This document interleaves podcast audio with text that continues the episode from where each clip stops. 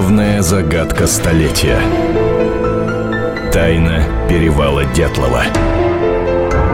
Новые версии. На радио «Комсомольская правда».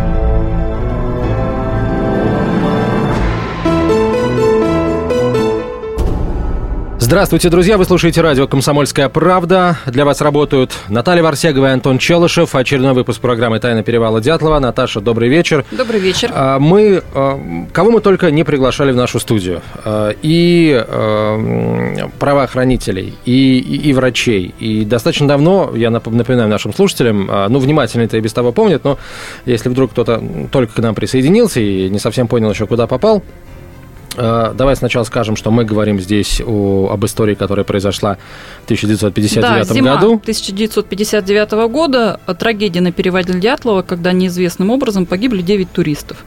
Собственно, тайна их гибели неизвестна вообще никому, по-моему, до сих пор.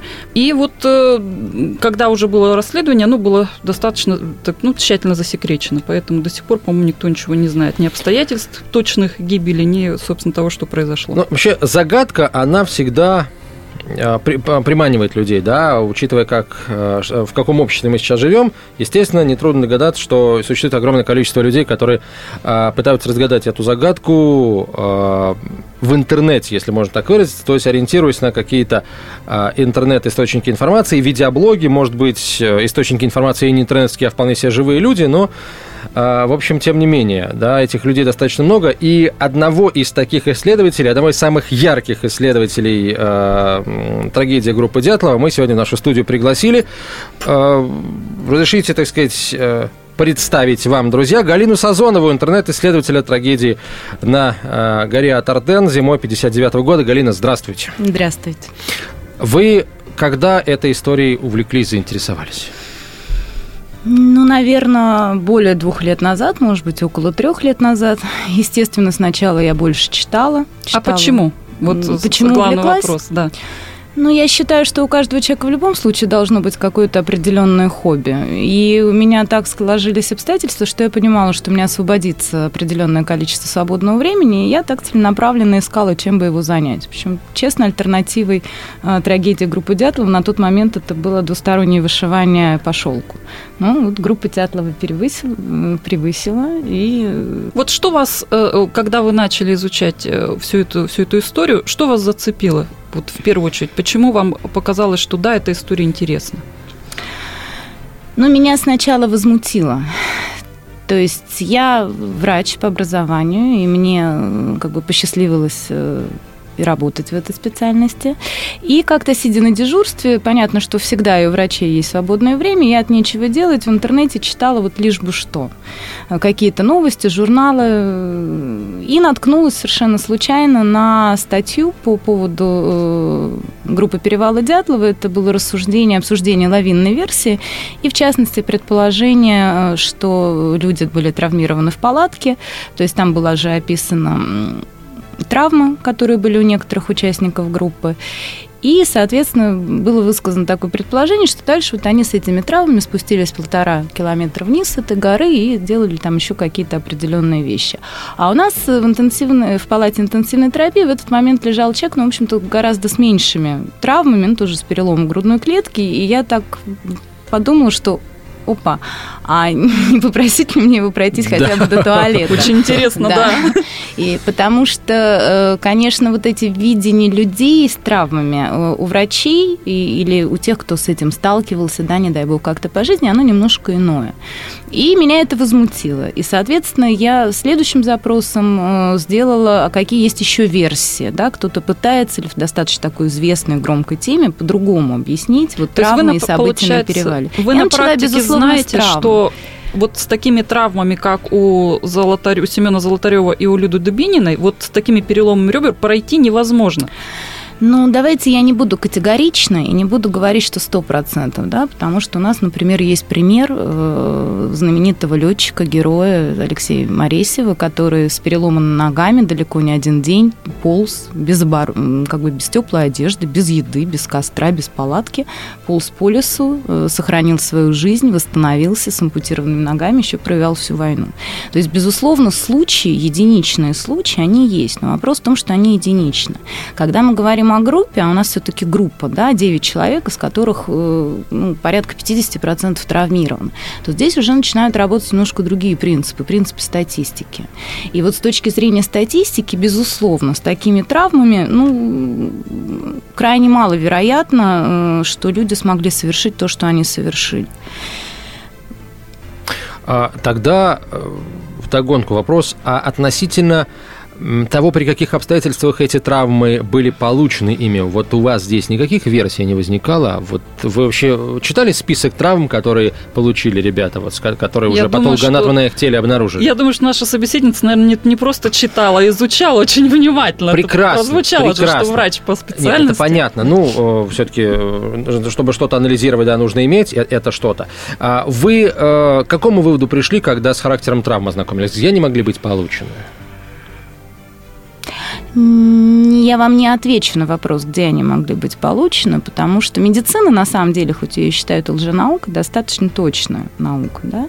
И э, меня больше интересовало не где они получены, а механизм получения. Каким образом? Каким образом они получены. Да, я примерно это хотел сказать. Но так как я не врач, к сожалению, получилось немножко корявенько. Вот. И э, если смотреть... Э, грубо говоря, два таких принципиальных механизма получения травм, именно переломов, потому что мы говорим сейчас о переломах, то есть два. Это сдавление и удар. И это принципиально разные вещи. И вот как бы травмы ребят – это результат удара – а не с давления. Поэтому э, это очень много обсуждается на форумах, выстраиваются схемы. Мы сейчас привели, есть замечательная Над, э, которая, по-моему, тоже медик по образованию, которая привела и опубликовала диссертации, работы, где там прям с точным все физические характеристики этих ударов э, расписаны. Но как только зашла речь о том, что это не сдавление, сразу же отпадают все лавинные версии и все версии завалов. Ну, вот как то не крути. На самом деле разница между сдавлением и ударом – это временная характеристика. То есть удар – это просто доля секунды, а сдавление – это все, что больше. Ни, одна, да, ни один завал, ни одна лавина не может действовать меньше секунды. Вот тут мы подошли к самому главному. Каким же выводом вы, Галина, пришли. Но об этом и о многом, я надеюсь, еще о другом мы поговорим а, после небольшой паузы. У нас в гостях интернет-исследователь э, трагедии группы Дятлова Галина Сазонова. Вернемся в студию через несколько минут. Тайна перевала Дятлова. На радио «Комсомольская правда».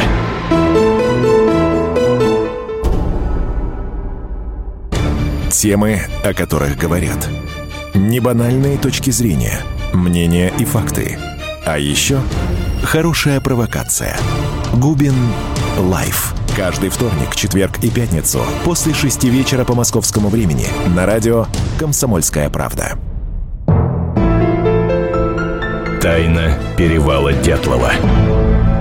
На радио «Комсомольская правда». Мы продолжаем. Наталья Варсегова, Антон Челышев и наш гость, интернет-исследователь э, трагедии группы Дятлова Галина Сазонова, а интернет-аудитории более известная э, под ником «Вьетнамка». Галина, э, вот самое интересное, да, на самом интересном прервались. Э, если это не лавинная версия, по-вашему, тогда что? К какой версии склоняетесь вы?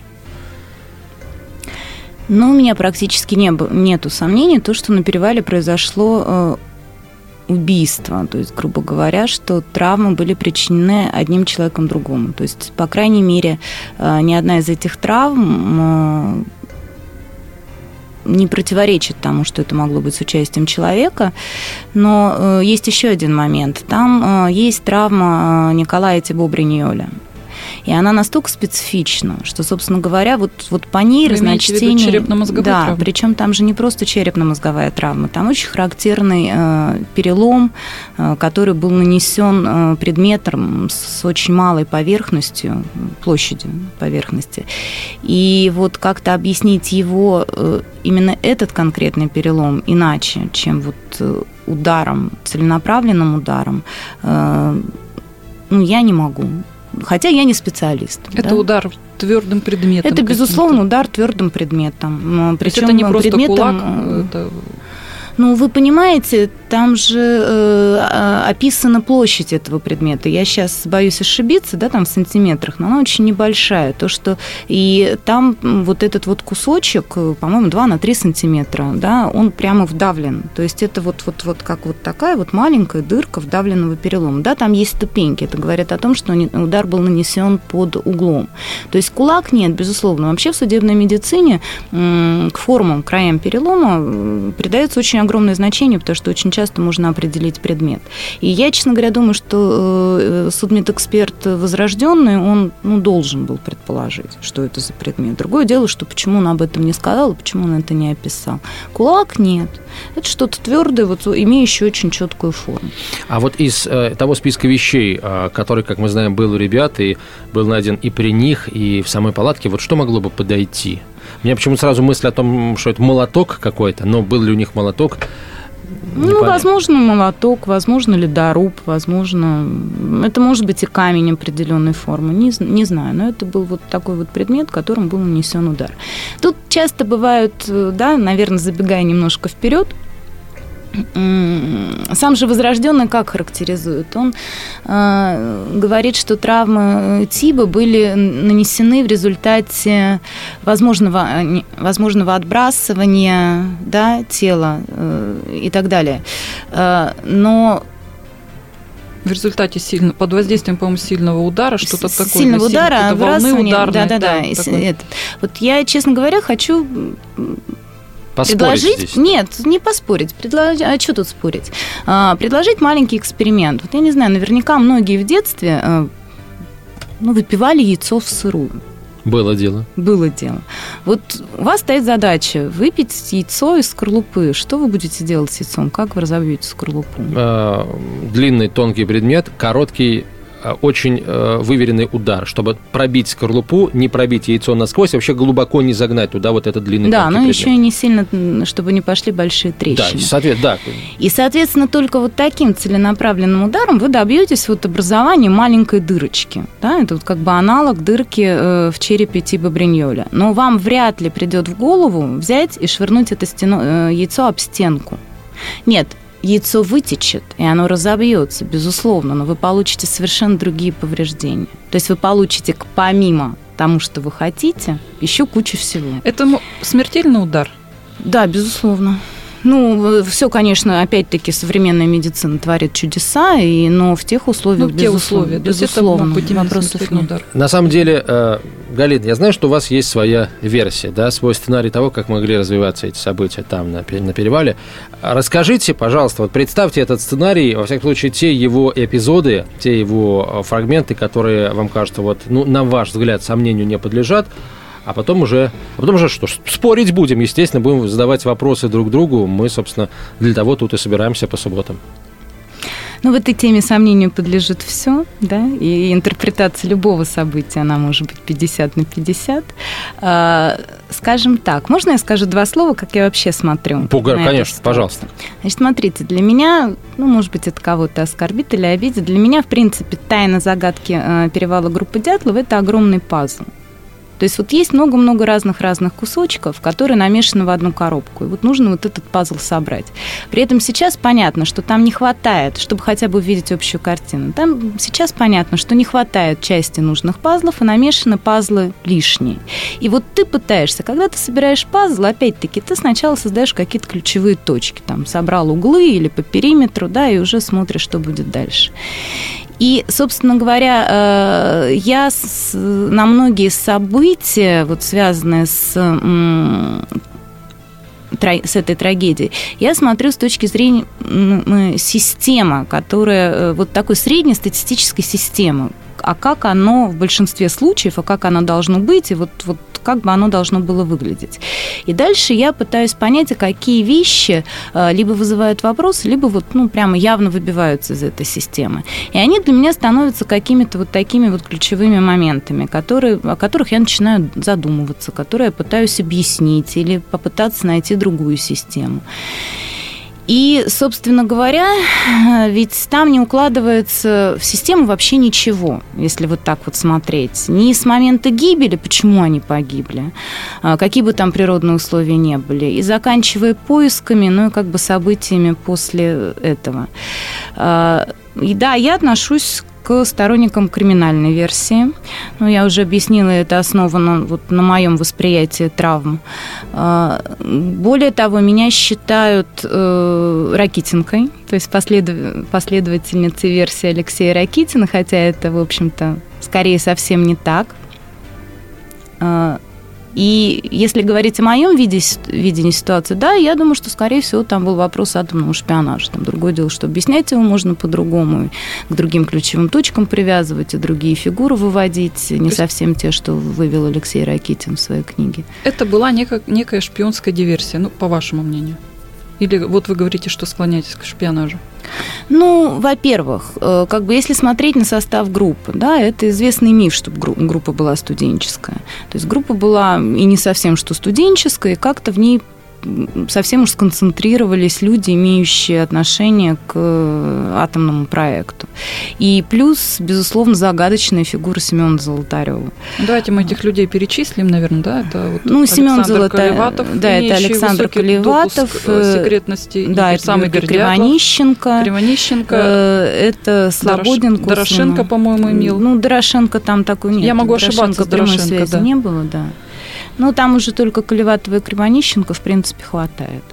И, э, как бы, опять-таки, повторяюсь, вот эта загадочная фигура Александра Золотарева, которому до сих пор много вопросов.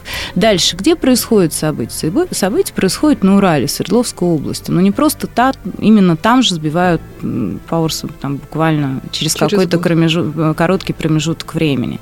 И именно эта область, она действительно кишит атомными объектами, и ты никуда не денешься, и шпионаж там был, и шпионы там были, и их вылавливали, и косвенное доказательство ты находишь этому везде. Другое дело, что ведь если говорить о шпионаже, да, э, то нам из известны в основном провальные случаи. То есть то, что успешно мы не знаем. Как бы это не рассекречено до сих пор, и, может быть, и не Хорошо, будет. если, в принципе, известно, потому что если хорошо известно. проведенная операция, про операцию, которая не знает, собственно, жертва.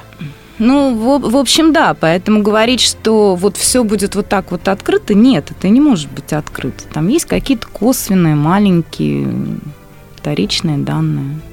Ну, собственно, основная вот завязка говор... – это состав группы, место действия и и вот, э, вот эти составляющие, получается, состав группы, место действия, вот вы говорите Урал, конкретные, э, конкретные участники этой группы, вы пытаетесь их э, вот сложить в пазл вот этой системы, да. системы, которая действовала да, я, в конце я пытаюсь... 50-х годов. Да, да.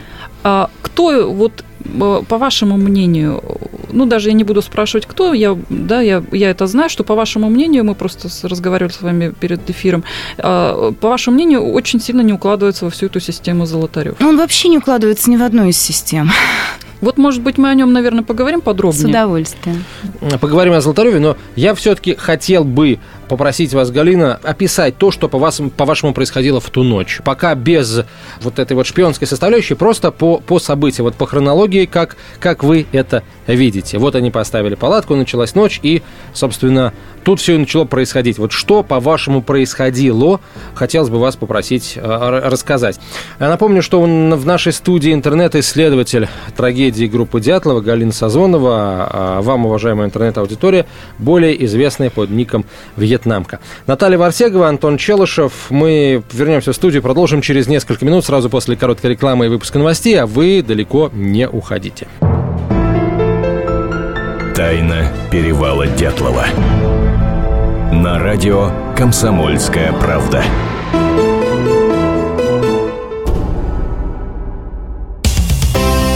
Специальный проект «Радио Комсомольская правда». Что будет? Сегодня мы говорим о том, что будет завтра – Ведущие эксперты и политики в прямом эфире делают свои прогнозы на будущее в программе «Что будет?». Каждый вторник с 19 до 21 часа по московскому времени на радио «Комсомольская правда». В эфире Владимир Сунгоркин и Александр Яковлев.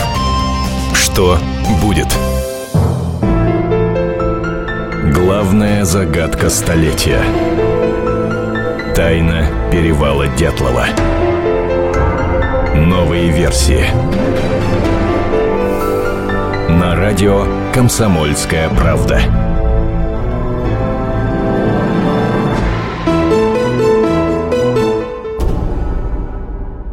Мы продолжаем. Наталья Варсегова, Антон Челышев и Галина Сазонова, интернет-исследователь трагедии группы Дятлова, э, в интернете известная под ником «Вьетнамка». Галина, расскажите, пожалуйста, что, по-вашему, произошло а, в ту ночь или, если хотите, в рамках вот всего похода? Вообще, что это было за событие? Звено, может быть, в какой-то цепочке событий?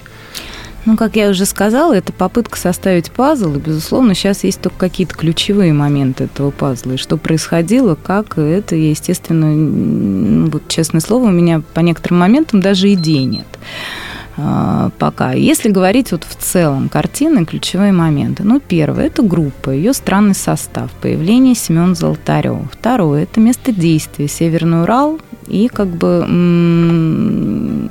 связь некоторых людей с определенными организациями.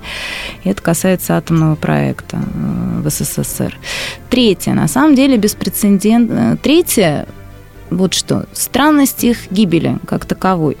А, тут очень интересный момент есть, когда ты разговариваешь и спрашиваешь поисковиков, э, которые тоже спортсмены, которые тоже туристы, э, то есть которые знают, как никто другой, именно специфику того времени, э, которые искали тела, кто был на перевале, кто видел те конкретные условия, видел склон, видел кедр, видел эту палатку. И когда их спрашивают, как вы думаете, вот почему они погибли, или мог бы там ветер или холод, они говорят, да-да-да. Но если э, с этими же поисковиками ты начинаешь, независимо от трагедии группы Дятлова, расспрашивать их об их конкретном туристическом опыте, то оказывается, что тот, тот же самый Согрин примерно в тоже, или Сагрин, а, примерно в то же время еще севернее вообще лишаются палатки, которые сгорают. Насколько я понимаю, пожар в палатке это вообще катастрофа. И тем не менее, после этого они продолж... решают продолжить свой путь. Э, они попадают э, в Буран, они живут три дня без костра в пещере, и тем не менее, не то, что никто, слава тебе, Господи, не гибнет, у них нету даже каких-то серьезных травм, случаев обморожения. И для них это совершенно, в общем-то, да, аварийная, но стандартная ситуация в походе. Значит, совершенно недавно были опубликованы воспоминания э, Бартоломея, также о его туристическом опыте, когда в ураганный ветер на лысом склоне они ровно ту же палатку, с которой была группа дятловцев, не могут поставить из-за силы ветра. Поэтому они ее прикапывают, закапывают сами за залазят, потому что ночевать где-то надо. Без костра, без еды они переживают ночь. И опять-таки, э, никто никуда голым не бежит, никто не обмораживается, никто не погибает. Так что, если смотреть о таких случаях, вот аварийных случаях туризме их было много, с ними сталкивался практически каждый, но вот такой вот трагедией, странной трагедией, закончилась э, именно эта история. Это тоже одна из ее тайн. Ну и последний момент, это, безусловно, беспрецедентные поиски, а, потому что если ты зацикливаешься только на поисках группы Дятлова, то кажется, наверное, так оно и должно быть. Но мало кто знает, что буквально через год в том же самом УПИ, ровно в той же туристической секции, гибнет еще одна группа. При этом там тоже остаются живые люди, которые сходят с маршрута э, в связи с травмами. И, в общем-то, э, поиски той группы, они описаны. А И... А почему гибнет та группа? Какая причина? А там же не нашли тела, кстати, к вопросу.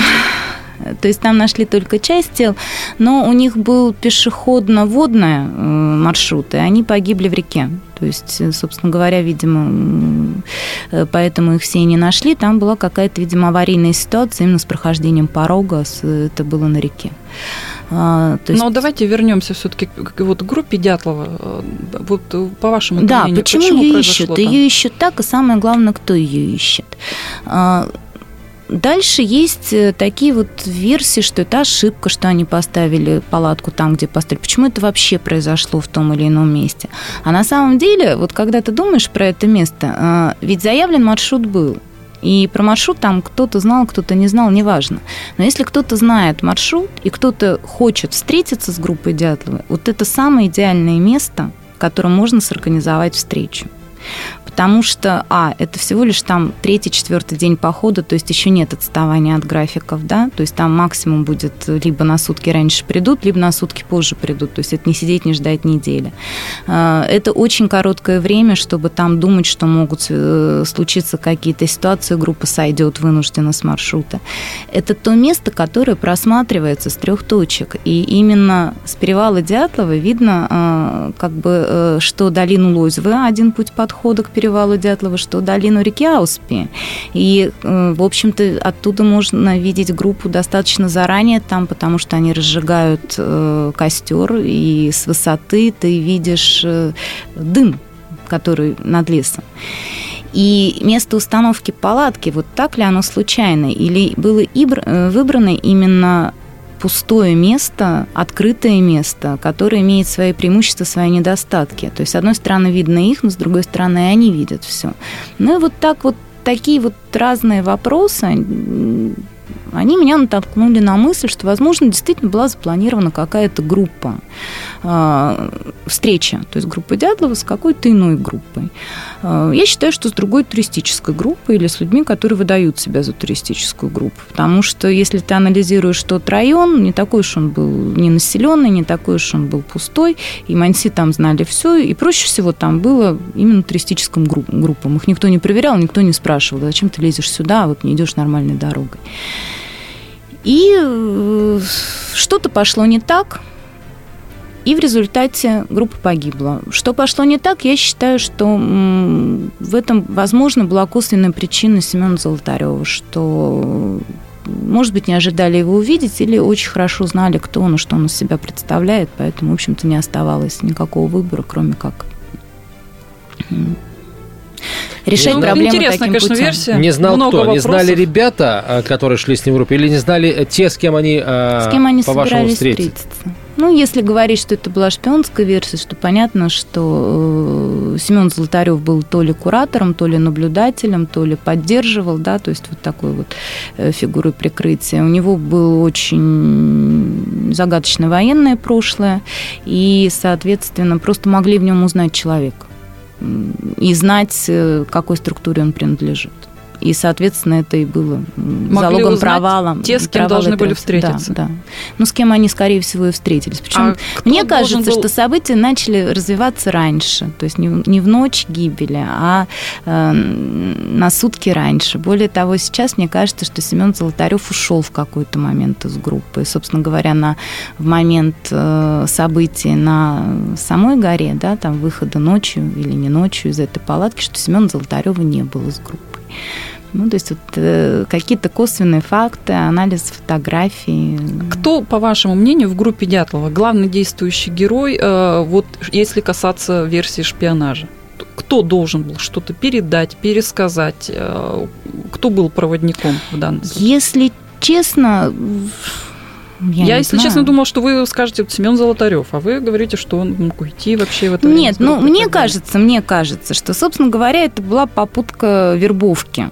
То есть одной стороной, другую, другого стороны. Скорее всего, вот на эту роль, мне кажется, что, наверное, хотели познакомиться, завербовать э, Кривонищенко. Возможно, что Кривонищенко тоже это знала. Там шла какая-то схема двойного агента или Вас, вас не зря называют последовательницей Ракитина. Ну, в этом плане, да. А что вы думали, что я сейчас скажу, что это Блазина Колмогорова? Нет? Ну, просто интересно, почему нельзя было в городе эту встречу устроить? А я вам объясню. Как бы если вы начинаете... Э, начинаете читать историю маяка, да, или как бы города Озерска, там было невозможно познакомиться с человеком. То есть это было вот как невозможно попасть просто так в редакцию «Комсомольской правды». В общем, достаточно сложно было попасть э, в закрытую зону, при том же, что он э, работал на объекте озера, то есть это было еще закрытие внутри закрытого. А Свердловск?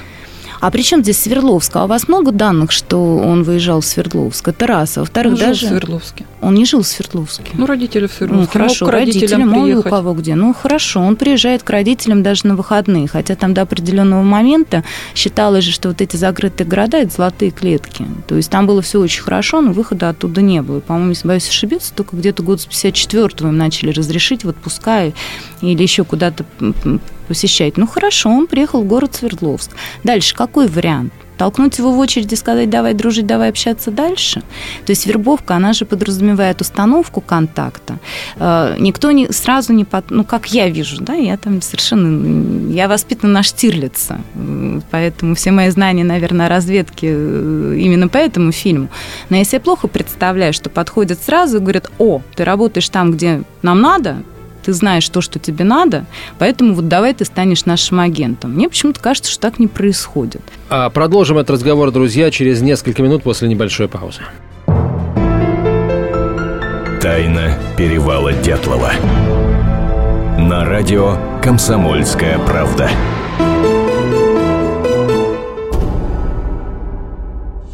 Каждую субботу с 16 до 17 часов на радиостанции «Комсомольская правда» я, Леонид Альшанский, почетный адвокат России, веду передачу «Народный адвокат» и отвечаю на ваши вопросы по проблемам административного права, ГАИ, таможенник, пограничник, гражданского права, дачной амнистии, земельных отношений, обманы страховых компаний. Обо всем этом вы услышите в наших передачах каждую субботу с 16 до 17 часов. Главная загадка столетия. Тайна перевала Дятлова. Новые версии. На радио «Комсомольская правда».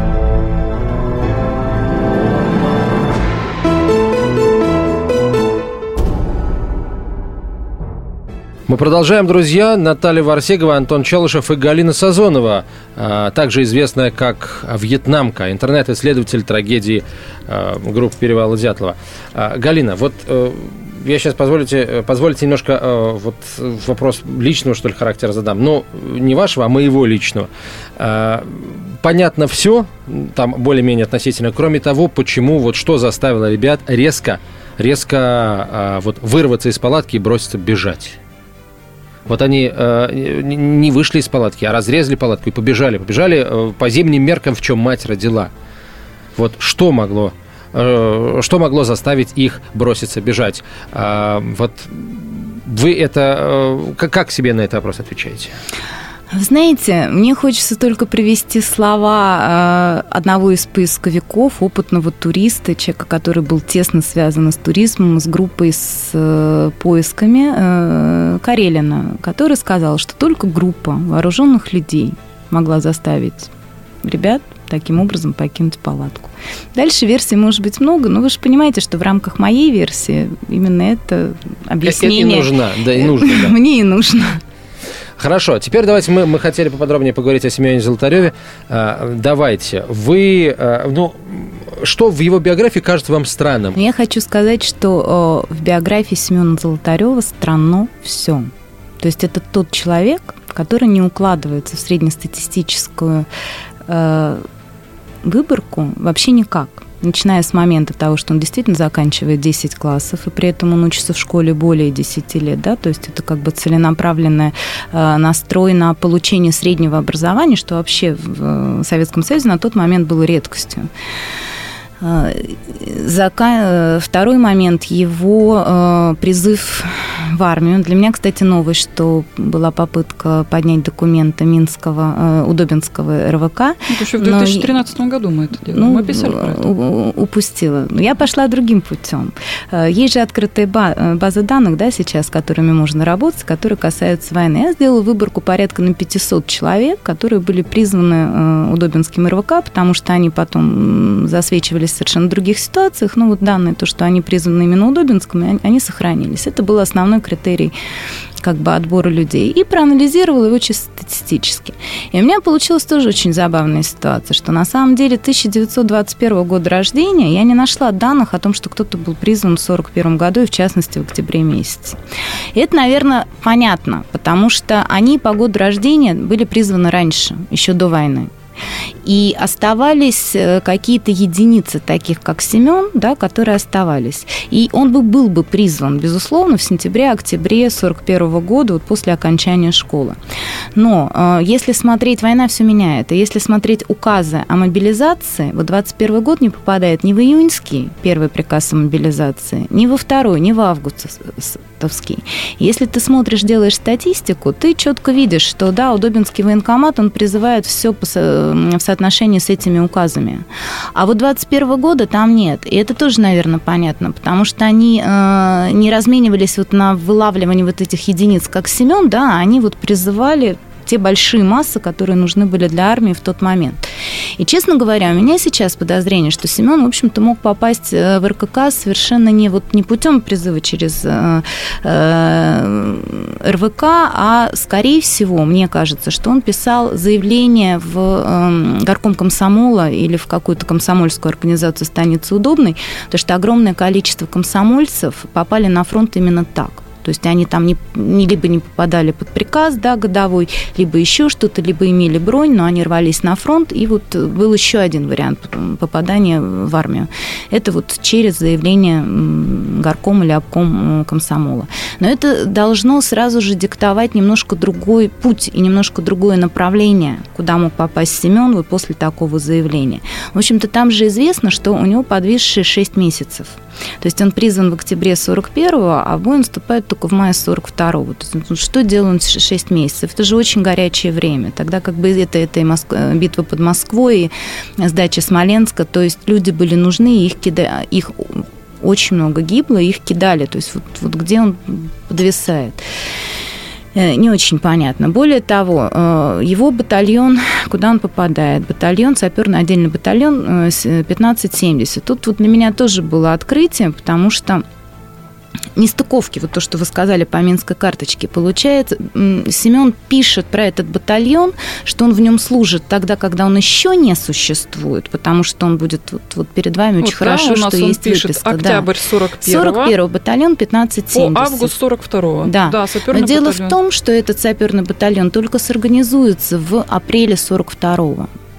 Вот он просто будет организован. Вот до этого не существует. И будет расформирован в сентябре 42 -го.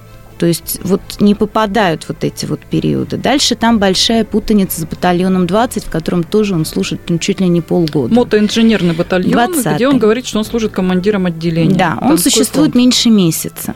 И на самом деле вот то, что я подняла историю, э, собственно говоря, вот этого батальона, э, она оказалась очень трагичной и очень интересной.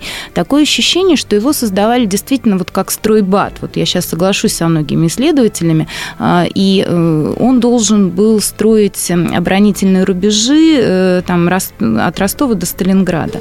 Потому что статистически, когда ты смотришь э, состав этого батальона, там более 70% это люди, которые за 35, 40 и 50 лет. То есть туда не набирали молодых.